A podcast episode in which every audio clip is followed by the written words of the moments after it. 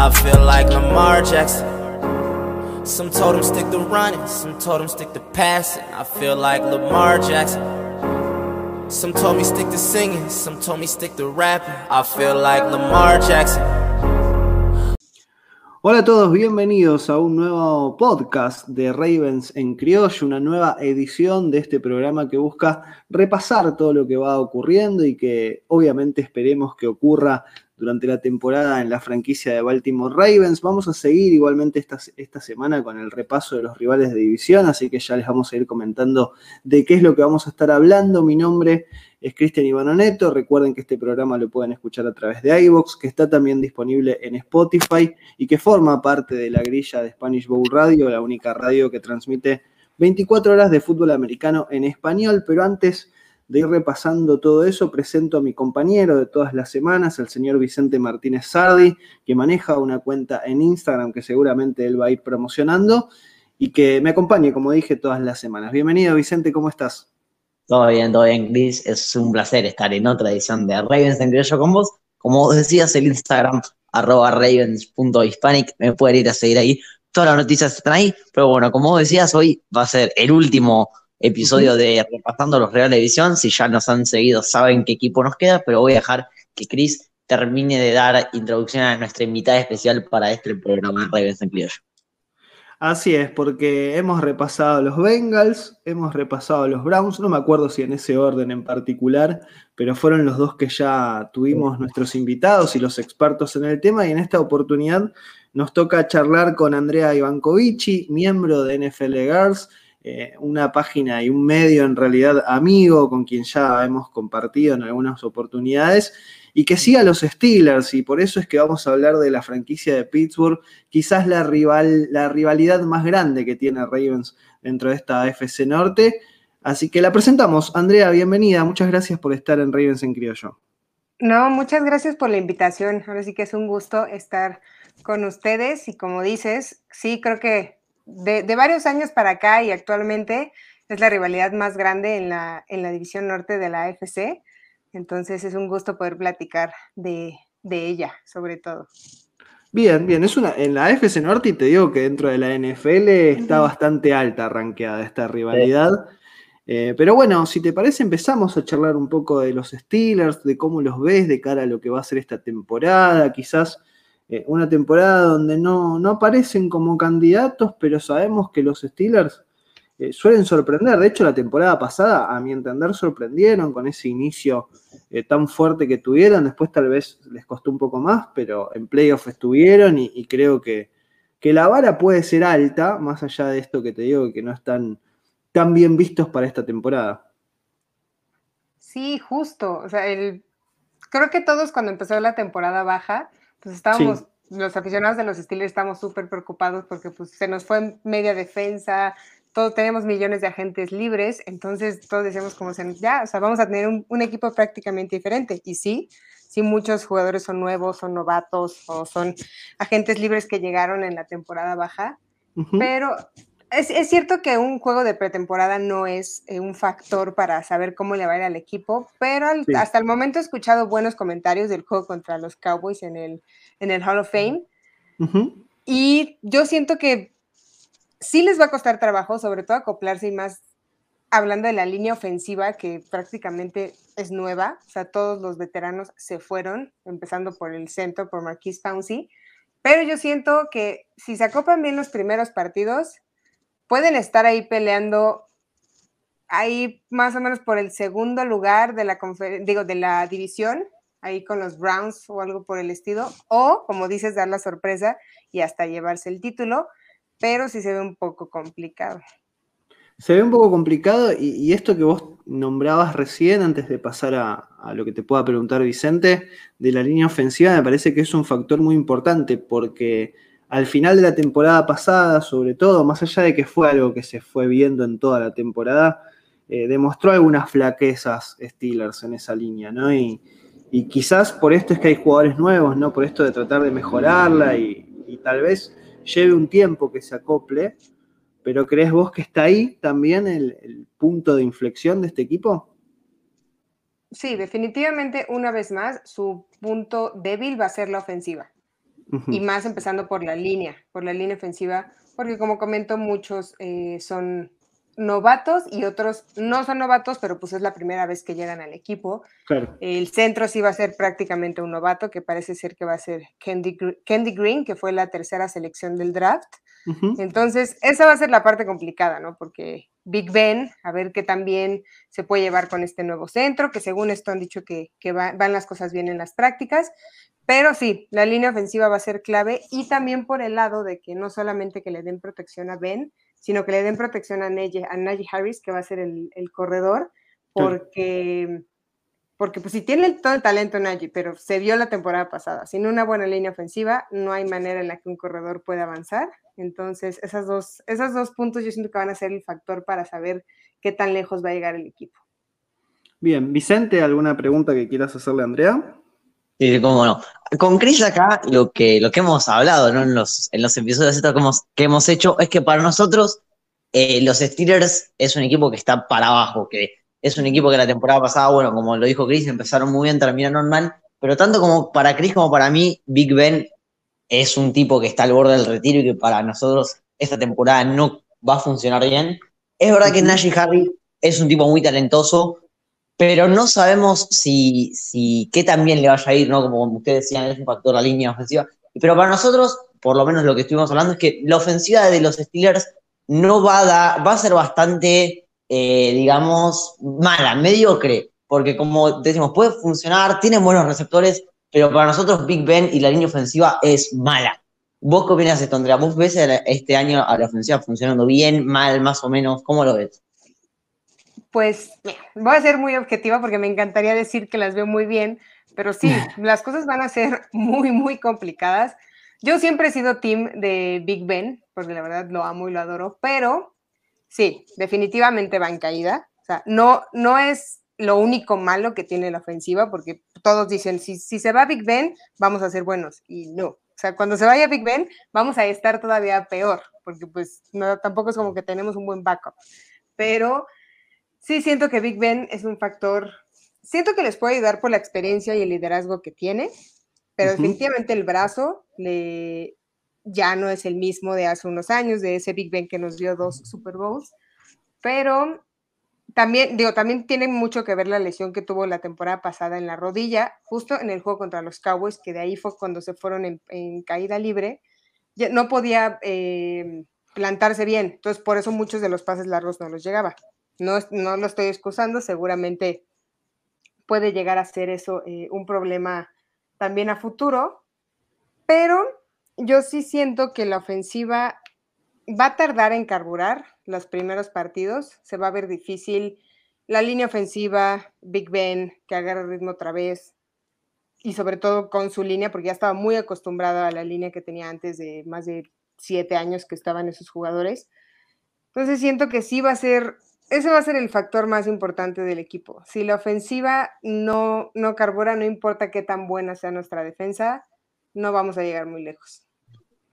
Claro, esto que decías vos de, los backups de Big Ben y, me hizo pensar realmente, ¿no? Si, si tal vez no fue este draft una oportunidad para buscar a alguien que pueda llegar a ser su sucesor, o crees que, que un año más está bien, ver cómo va esta temporada, ver en qué, en qué selección va a tener su primera oportunidad eh, los Steelers, porque Mason Rudolph, me parece a mí, y creo que coincidís por lo que dijiste, eh, no, ha demostrado mucho, tal vez eh, no está para ser titular en el equipo, básicamente.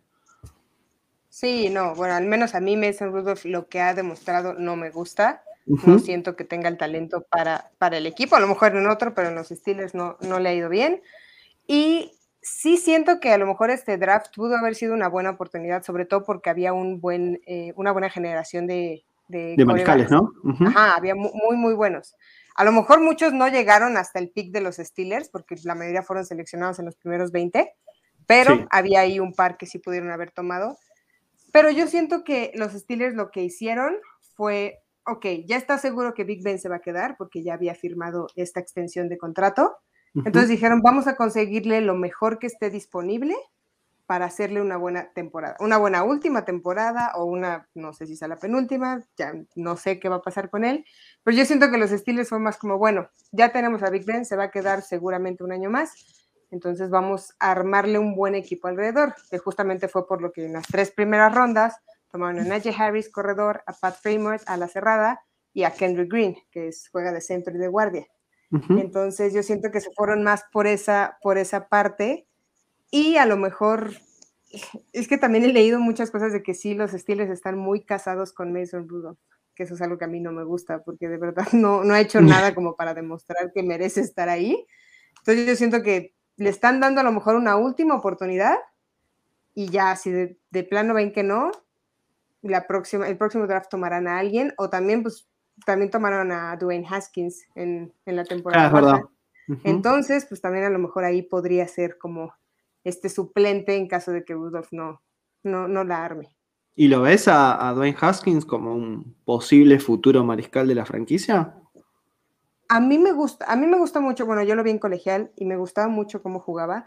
El único problema que yo le veo es que es un coreback corredor y los Steelers siempre han sido de corebacks de bolsa.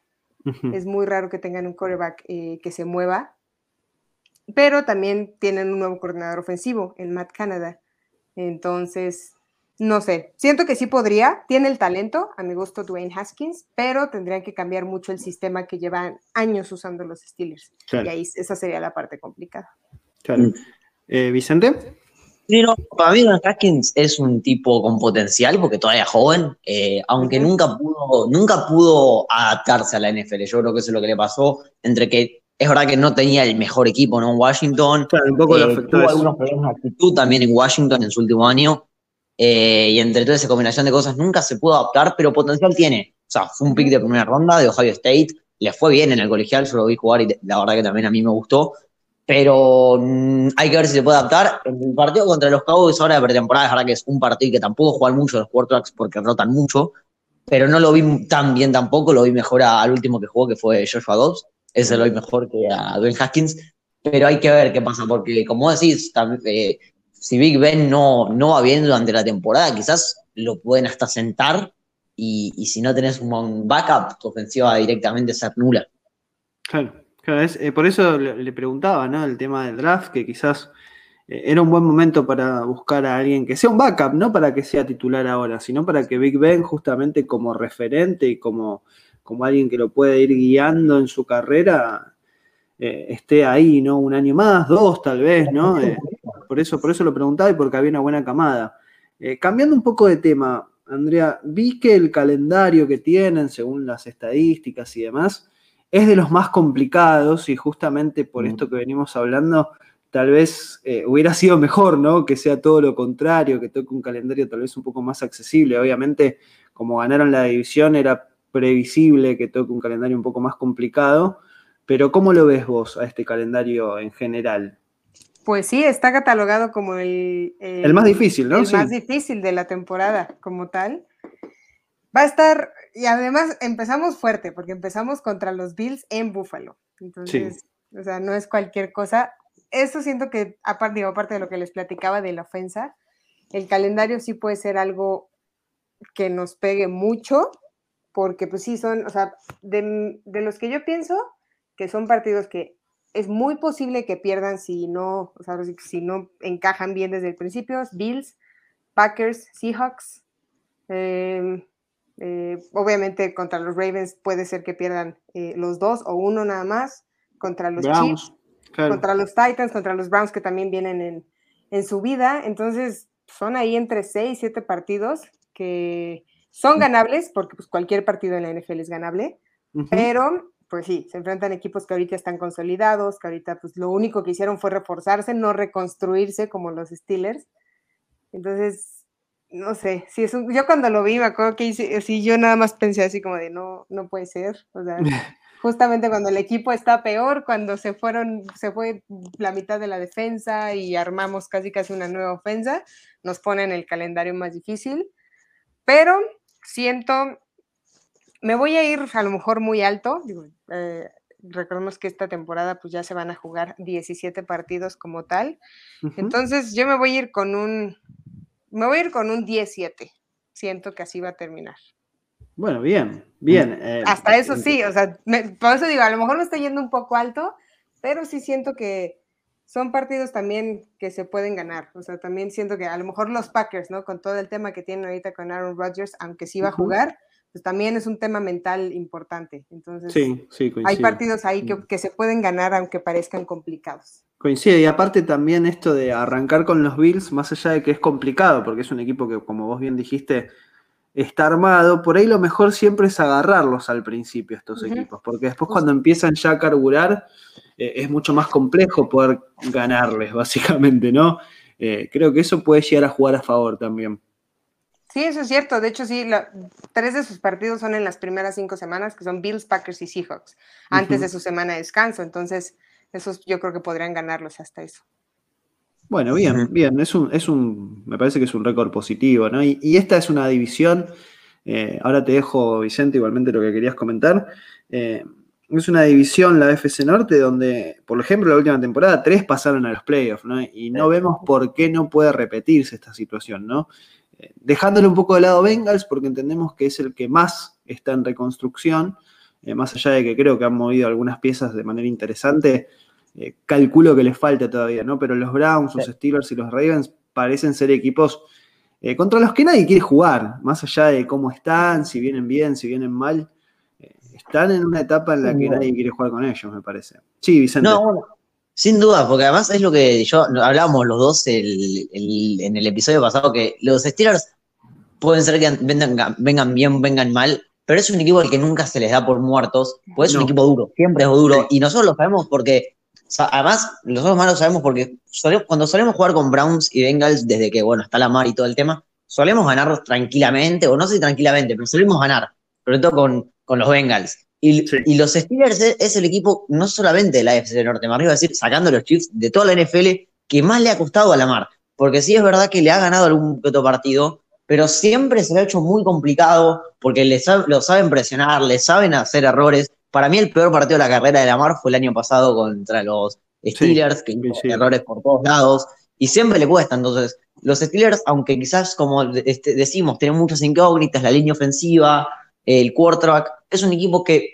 te puede ganar un partido con la defensiva, te puede ganar quizás con un buen partido del ataque terrestre. Entonces, es un equipo bueno. Y, y allá ahora que tocamos, tocamos mucho la ofensiva, pero no tocamos mucho la defensiva, que a ver, sabemos que es buena, sabemos que tienen, para mi gusto, con Donald, el mejor jugador defensivo de toda la NFL, y como lo es TJ Watt. Pero, Andrea, ¿ves algún punto débil en la defensiva? Pues a lo mejor me iría por esta parte que se les fue Mike Hilton, justamente a los Bengals, este corner que tenían, que era muy buen slot. Creo que a lo mejor por ahí se podría ir. Y también por la baja de Bob Dupree, eh, aunque regresa este. no, se me olvidó el nombre. Regresa uno, pero está ahí también Alex Highsmith y así. Pero sí siento que una de las razones por las que los. Eh, tanto Watt como Dupree eran muy buenos, era por esa razón, o sea, porque los dos eran muy difíciles de cubrir, entonces uno siempre quedaba libre. Entonces, si de un lado, si del lado que se fue Dupree, Alex Highsmith o quien vaya a estar no, no lo hace tan bien, entonces le pueden poner la doble cobertura a TJ Watt y ahí es donde se va a complicar la cosa, porque aunque TJ Watt ha podido con doble cobertura, no es lo mismo tener doble cobertura un partido a tenerlo 17. Entonces, Sí siento que Watt lo puede, lo puede seguir haciendo bien, pero también necesita esa parte del otro lado de la línea en la que pues sepan que también puede hacer las cosas bien, o sea, la, ofensiva contraria sepa que puede hacer las cosas bien y entonces lo pongan a cubrir también y Watt tenga esa libertad.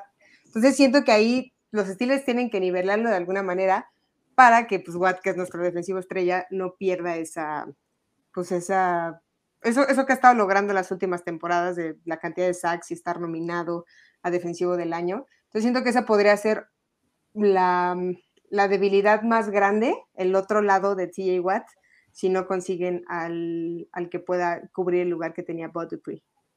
Claro. Y, esto que decía Vicente, con lo cual yo concuerdo, esto de que a Lamar le ha costado mucho jugar contra los Steelers. De hecho, eh, ha perdido más de lo que ganó, si bien algún partido ganó, no en la temporada pasada, pero sí la anterior. Eh, ¿qué, crees que, es lo que hace Steelers que lo complica tanto a la mar? ¿Y crees, en ese caso, de que lo pueda repetir, más allá de, la baja de Batupri, por ejemplo, que creo que puede llegar a, ser importante en ese sentido. Eh, ¿Crees que lo puede repetir? Porque fue la defensiva prácticamente la que lo ha complicado a Lamar Jackson. Pues justamente, yo no me acuerdo si fue el primero o segundo juego de la temporada pasada. Yo estaba dando, estaba, estaba viendo mucho por qué a, a Lamar se le estaba complicando y era porque a TJ Watt lo pusieron personal con él. Sí. No importaba qué pasara en la jugada, TJ no lo soltaba. O sea, ya, ya podía no tener el balón Lamar Jackson y TJ seguía con él. Entonces, para mí esa parte de Lamar Jackson presionado, lo primero que piensa es voy a correr. O sea, no, no voltea a ver arriba a ver si hay un pase, no nada, es voy a correr. Entonces, siento que los Steelers encontraron esa como decir, bueno, ponemos a nuestro mejor defensivo con él, que la jugada se desarrolle donde tenga que desarrollarse, tenemos a 10 jugadores más que pueden eh, detenerlo, y a Lamar Jackson, que, que lo haya presionado tanto Watt, siento que esa fue la clave, o ha sido la clave para que le cueste tanto trabajo. O sea, porque no, sí nos ha corrido, obviamente, porque mis respetos por, por lo que hace, pero no lo hace tanto y también pues los pases se le complican demasiado. Sí, le cuesta, le cuesta mucho a los Steelers. Ajá, entonces siento que a lo mejor esa podría ser como el factor que encontraron los Steelers, no necesariamente Watt, sino que le pongan a alguien nada más a él, que no lo suelte, para que, pues para, para detenerlo prácticamente todo el partido. Sí, la, presión constante que le generan. No, por eso, además no, yo lo vi en el primer partido de la temporada, porque en el segundo teníamos, no, no jugó la mar por, por el ah, COVID, y y, realmente, o sea, era o TJ Watt o Batupri, que Batupri me acuerdo que estando en la 5, en la yarda 5, le hace un fumble. Eh, entre TJ Watt y, y Batupri no lo dejaban respirar. Eh, siempre había uno de los dos que estaba encima y la más bajo presión, obviamente que tiene ese factor, ¿no? Que es el único para mí, Córdoba, que uno de los pocos quizás que lo tiene día, que es quizás con, con uno de presión, el tipo quizás se las arregla y escapa, pero sí se le complica mucho a la conversión y más cuando tiene a dos tipos encima como son Bad Dupri y DJ Watt. Pero bueno, obviamente que cuando, cuando como ahora se va Bad Dupri, para mí ahora eso que decís vos, si ningún, el otro Edge, el Edge del otro lado no puede hacer el trabajo que hacía Bad Dupri o algo parecido, se le va a complicar más a TJ Watt eh, jugar de esa forma. Ojalá que se le complique un poco más contra los Ravens, pero sí, para mí, de, todo de todos, sacando los Chiefs, el equipo que más le cuesta la mar e, es, los Steelers. Y este es un año donde, eh, que los Steelers quizás están un poco más bajo nivel que el año pasado, eh, poder ganarles más a los Steelers este año, ojalá. Ojalá, bueno, nosotros obviamente vamos por los Ravens, imagino que Andrea tiene, tiene más ganas de que pase lo contrario, que, es totalmente entendible, no, no, no es que pasa algo ni nada por el estilo, pero yendo por esta línea, y no sé si Vicente tiene alguna otra pregunta, pero eh, quería consultarte, vos nos dijiste ya que el récord que ves posible es de un 17 ah, aproximadamente. ¿Cómo ves, eh, más allá de ese récord, en la división a los Steelers? ¿Crees que la pueden ganar con ese récord? ¿Crees que tal vez terminan segundos? ¿Que terminan terceros? Tal vez sorprendiendo y queden últimos, pero no creo. Creo que ese lugar está bastante reservado para los Bengals. Eh, muy, mil perdones a los Bengals, pero lo siento de esa manera. Eh, ¿Cómo lo ves vos en ese sentido? Yo digo, siempre va a estar esa pequeña esperanza de que pueden ganarla, porque pues como dicen, ¿no? Yo, yo siempre voy a estar con ellos, pero por la situación, digo, tiene mucho que ver el principio de la temporada, a ver cómo, cómo van manejando ya, vamos a ir viendo a ver si sí, pero como los veo ahorita, por los cambios que se hicieron y, y todo lo demás, les voy a dar el segundo lugar de la conferencia.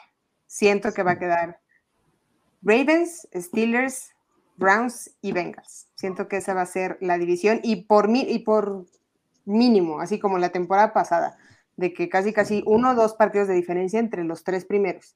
Sí, sí, estuvo muy los tres, Ajá, los tres se van a estar peleando ahí el primer, segundo lugar de la, de la división, porque a los tres la verdad los veo fuertes y siento que, y como dicen, son equipos que a pesar de que tengan pues, sus debilidades y sus cambios, a los que realmente ningún otro equipo de la NFL les gustaría enfrentarse, porque siempre son equipos complicados, son equipos fuertes y, equipos que tienen defensivas, pues sí, o sea, que van al golpe y no se, o sea, no se echan para atrás así, entonces son, son juegos muy físicos, muy, muy físicos contra ellos tres. Entonces siento que va a quedar así, hasta ahorita, hasta el momento así me voy a quedar. Ya cuando empiece la temporada podré cambiar de opinión, pero hasta el momento Ravens, Steelers, eh, Browns, y, Bengals.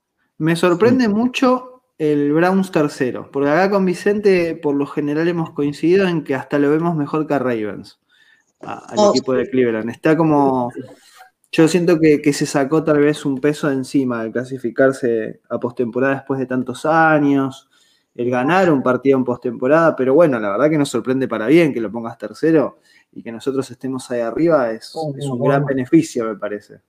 No, sí, yo, ya sabes, Cris, que para mí la primer puesta de la edición va a estar peleado hasta la última semana, de las últimas sí, Obvio. Y Ravens, entre 12 y 13 victorias cada equipo. Y para mí, Pittsburgh va a estar hasta la última semana peleando por entrar a playoff. Para mí va a terminar o con 9 o 10 victorias.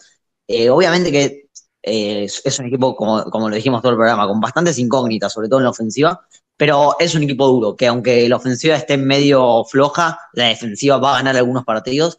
Entonces, para mí va a estar así, los Ravens y los Browns peleando ahí y los Steelers buscando un puesto en playoff que, como, como vos dijiste, puede tranquilamente volver a pasar de estos tres equipos en playoff. Y te quiero preguntar, Chris, y también Andrea, para ustedes, ¿cómo van a salir eh, los mano a mano entre Ravens y Steelers? ¿Quién va a ganar? Yo estoy, para mí, yo voy a decir que va a salir, va a ganar uno cada uno, pero puede para mí llegar a ganar los dos Ravens. Ojalá, me gustaría mucho. Sí, Andrea. Yo creo que yo también, ajá, yo también me iría con un 1-1. O sea, yo siento que, aunque sí, en este, en este momento veo más fuertes a los Ravens por, por la situación, como dicen, es un, equipo, es un partido que siempre se les va a complicar a los dos equipos. No importa que uno lleve un partido ganado y el otro lleve 10, son partidos divisionales que se complican y cualquier cosa puede pasar. Entonces yo me voy a ir 1-1. Los Steelers ganan, ganan en Hinesfield y el último de la temporada lo ganan los Ravens. Bien, sí, yo voy a coincidir, ¿eh? voy a coincidir. Eh, es como en el fútbol, en el del, pie, con los clásicos son aparte, son distintos, no importa cómo llegás. Y, si gana uno, lo puede ganar el otro. La verdad que creo que puede llegar a ser 1-1. Sobre todo por esto que veníamos hablando, ¿no? Los Steelers complicando mucho el juego de, de la mar, el juego ofensivo de los Ravens en realidad. Mm lo, han sabido complicar y no veo motivos por el cual no siga sucediendo eso de alguna manera. Entonces, creo que uno a uno es lo más, lo que siento por lo menos, ¿no? Que va a ganar uno Ravens, va a ganar uno Steelers. De acuerdo, sí, sí. Bien, no sé si te queda algo, Vicente, si no ya vamos a ir cerrando. Perfecto, perfecto. Le agradecemos entonces a Andrea Ivankovici, miembro de NFL Girls. Puede obviamente recordar la página donde, donde encontrarlas, un, un medio que ha crecido mucho y que nosotros eh, tenemos mucho cariño también con ellos. Eh, hemos participado en algunas ediciones en las que nos han invitado, han participado algunas de las chicas también aquí en nuestro podcast. Así que un abrazo muy grande, Andrea. Como te dije, puedes recordar eh, dónde encontrarlas. Y será hasta otra oportunidad, quizás en algún momento volvemos a hablar. No, pues muchísimas gracias, gracias por la invitación, me la pasé muy bien, estuvo muy a gusto y nos pueden encontrar en eh, Twitter, Twitter, Instagram y Facebook como arroba NFLGirlsMX. A mí personalmente me pueden encontrar como Andrea Ibanco. Yo llevo todo lo de los Steelers, pero en las redes de NFL Girls están los 32 equipos. Para los que nos estén, los que nos estén escuchando y no le vayan a los Ravens o a los Steelers, también hay información de los otros equipos. Entonces, pues ya ahorita con la temporada a la vuelta de la esquina, ya para irnos empapando de NFL, porque ya es justo y necesario. Ya es justo y necesario, coincido totalmente. Muchas gracias, Andrea, y vayan a seguirlas, obviamente, que hacen un gran laburo, un gran trabajo. Eh, Vicente, será hasta la semana que viene. Obviamente, podés recordar el Instagram. Y, bueno, te espero la semana que viene. Claro que sí, que fue un placer haber estado en otra edición de Ravens en Criollo con vos. También con Andrea, una invitada muy especial que esperemos tenerla de vuelta el Instagram, arroba ravens.hispanic, me pueden ir a seguir ahí. Todas las noticias de los Ravens están ahí. Pero bueno, Chris, nos veremos la semana que viene. Así es, hasta la semana que viene y pasada Vicente Martínez Sardi también. Recuerden que en Twitter nos pueden encontrar como arroba Ravens Criollo, que este programa lo pueden escuchar a través de iVoox y de Spotify y que además los pueden encontrar en Spanish Bowl Radio. Mi nombre es Cristian Ivanoneto y nos encontraremos entonces la semana que viene para más Ravens en Criollo. Chao.